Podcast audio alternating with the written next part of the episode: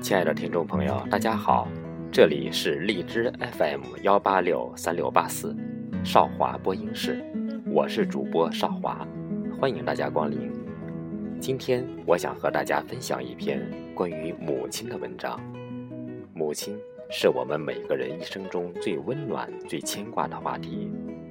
妈妈是这个世界最美丽的语言。人的嘴唇所能发出的最甜美的字眼就是母亲，最美好的呼唤就是妈妈。所有人，无论民族、肤色，刚刚开始咿呀学语的婴儿，学会的第一个发音都是妈，妈妈。我们从小到大，贪婪地享受着母亲无私的爱。每个人都会觉得，自己的母亲才是世界上最伟大的母亲。美国前总统乔治·华盛顿曾经说过：“我的母亲是我见过的最漂亮的女人，我所有的一切都归功于我的母亲，我一生中所有的成就都归功于我从她那儿得到的德智体的教育。”高尔基曾经说：“世界上的一切光荣、骄傲都来自于母亲。母爱是伟大的。”伟伟大的母爱都是通过生活中的小事坦然反映出来。无私的母爱是因为母亲把自己的所有都奉献给了孩子。母亲母爱是真挚的，真挚的母爱是在母亲的叮咛、唠叨中、牵挂中自然的流露出来。相信每个人心中都有许许多多关于母亲的充满温馨、牵挂、思念的往事。下面就请大家一起来倾听来自美国的红尘先生给我发来的这篇怀念他的母亲的文章《母亲的一生》。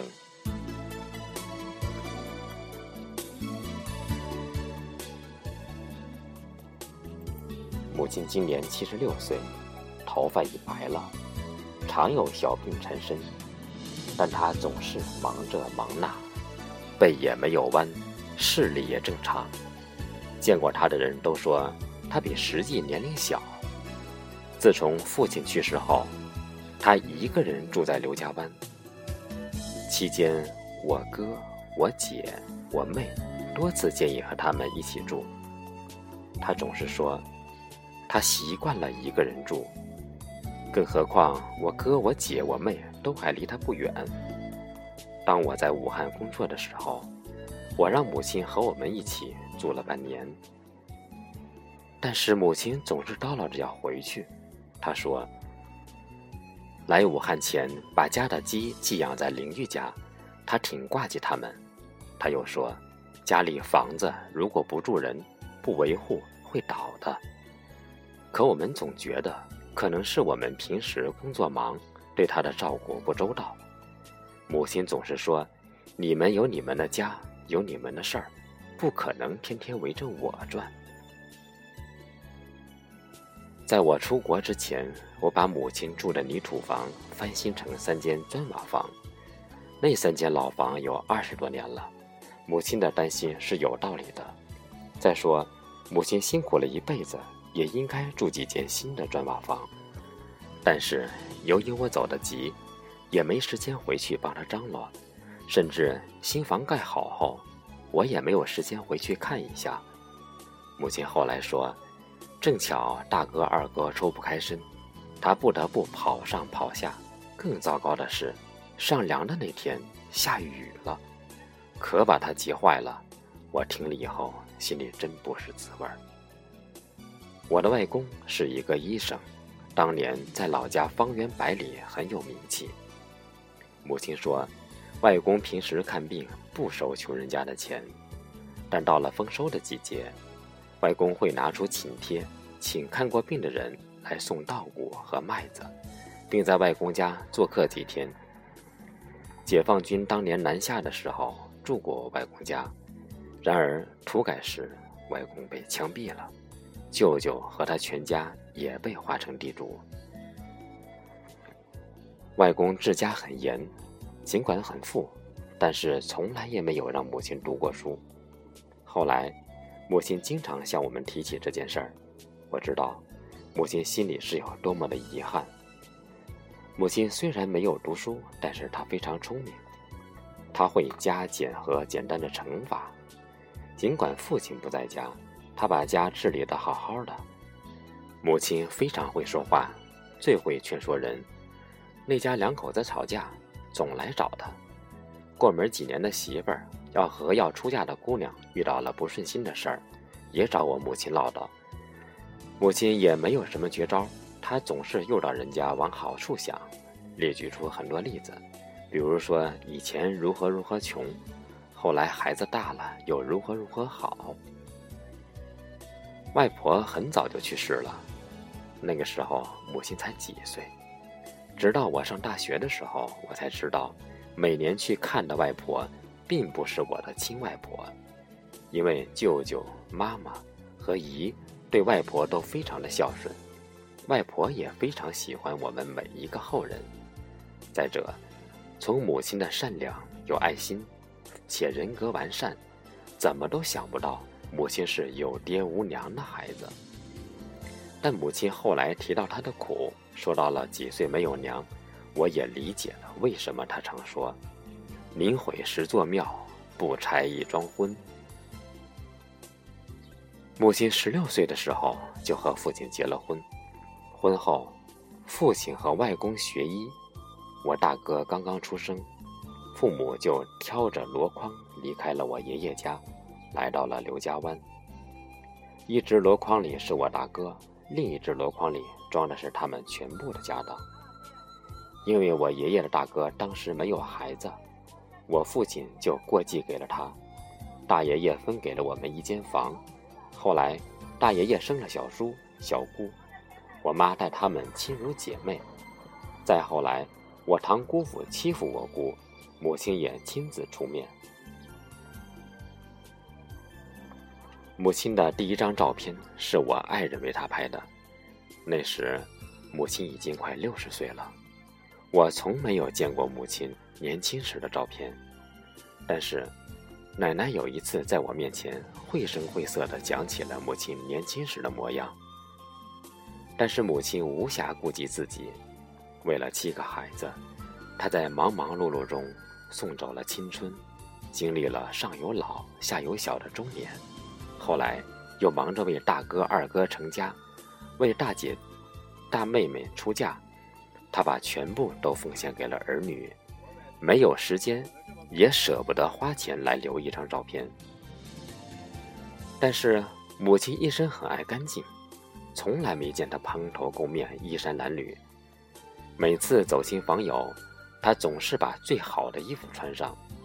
即使再穷，母亲总是想办法为我们每个人缝制一套新衣服来过年。即使再累，母亲总是在晚上把年幼的妹妹洗得干干净净才睡觉。母亲是一个不畏惧困难的人。二哥小时候多病，他挑着从爷爷那儿继承来的箩筐，走遍山山水水，访遍所有的医生、郎中和江湖术士，用尽了所有方法和花招，总算是把二哥的顽疾治好。大哥身上长了脓包疮，打针吃药也治不了。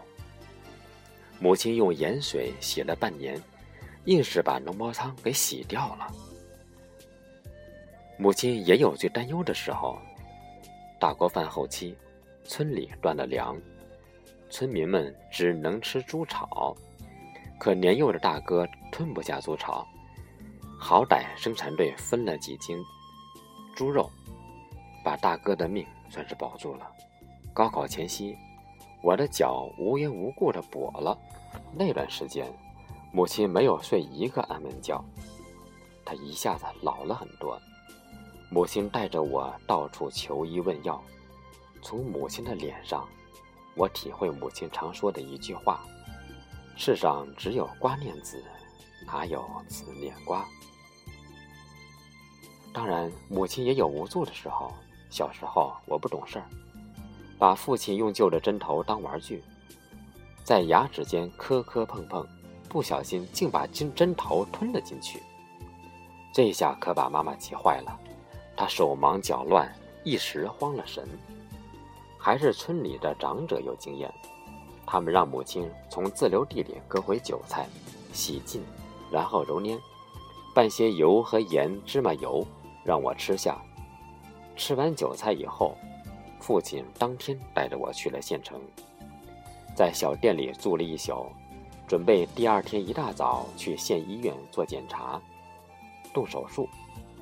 第二天一早起来的时候，父亲用小棍子从我未消化的韭菜里面找到了他那一个用旧的针头，那挂在父亲脸上的笑是那样的孩子气。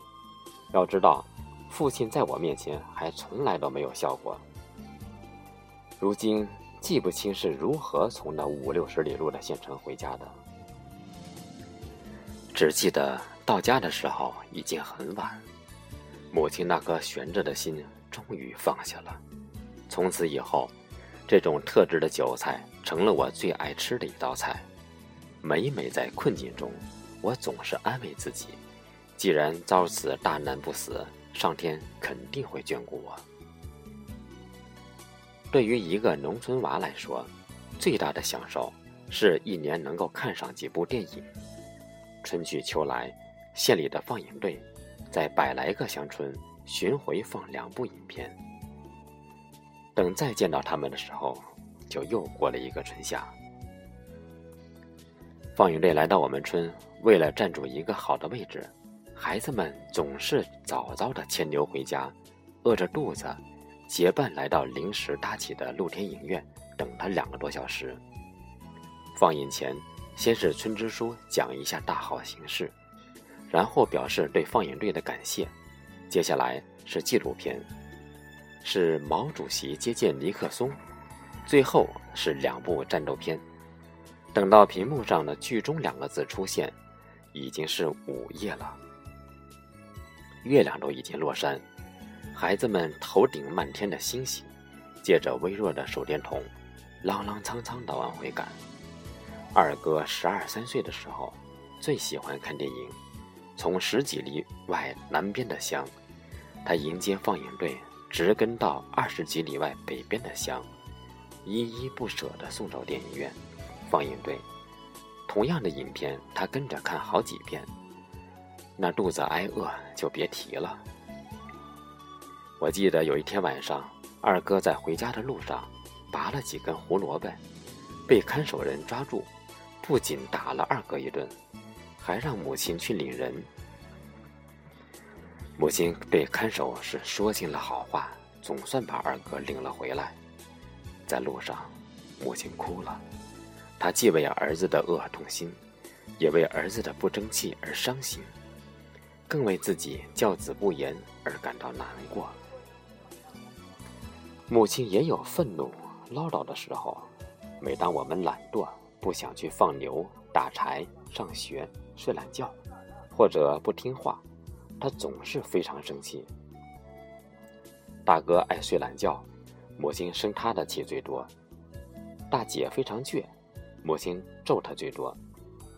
二哥总是喜欢偷喝他的咳嗽糖浆，母亲批评他最多；几个姊妹妹总不爱上学，母亲赶他们最多；而母亲很少对我生气，一来我不找麻烦，二来我察言观色，看到母亲不高兴，我就立马做分派的活儿；三来母亲真要动手打我的话，我就立马冲母亲一笑，因为母亲总是说。伸手不打笑脸人，母亲也有为难的时候。兄弟姐妹之间总有磕磕碰碰，在整天想着吃的日子里，为一口饭，为一勺羹，时不时的发生争端。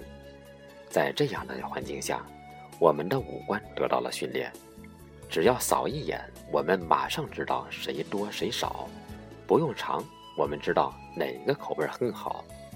然而。为了让长身体的哥哥和姐姐发育，母亲不得不让我们小一点的吃两顿，而让哥哥和姐姐吃上三顿。母亲的一生是勤劳和奉献的一生，赢得我们每一个人的心。在我们长大成人以后，从没有人说一句让母亲伤心的话。母亲是我最近的人，即使这次回国，偶尔天热，随便着衣。母亲看不惯，我马上就把衬衣扎到裤子里面。母亲是我最思念的人，只要合上眼，我总看见母亲安详的脸、温和的眼睛和灰白的头发。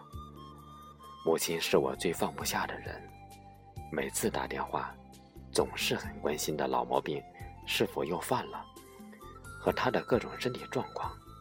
然而，远比不上母亲对我的牵挂。还是母亲常说的一句话：“世上只有瓜念子，哪有子念瓜？”母亲的一生，我不能用这几页纸来写完。她用她生命的极限，一生忙碌的供给我们衣食；她用爱浇灌我们，用身教塑造我们。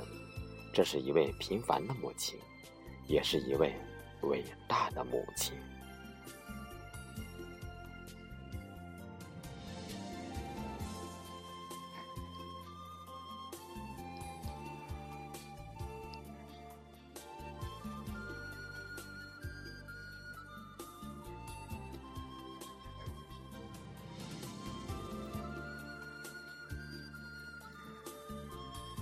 我相信，每个人听了这篇文章以后，都会联想到自己的母亲。每个母亲的故事可能都不一样，但是，在我们的母亲是相同的。正如歌词所唱的：“妈妈呀，妈妈，亲爱的妈妈，您用那甘甜的乳汁把我喂养大，教我学走路，教我学说话。”好的，非常感谢大家的耐心聆听，下次节目见，拜拜。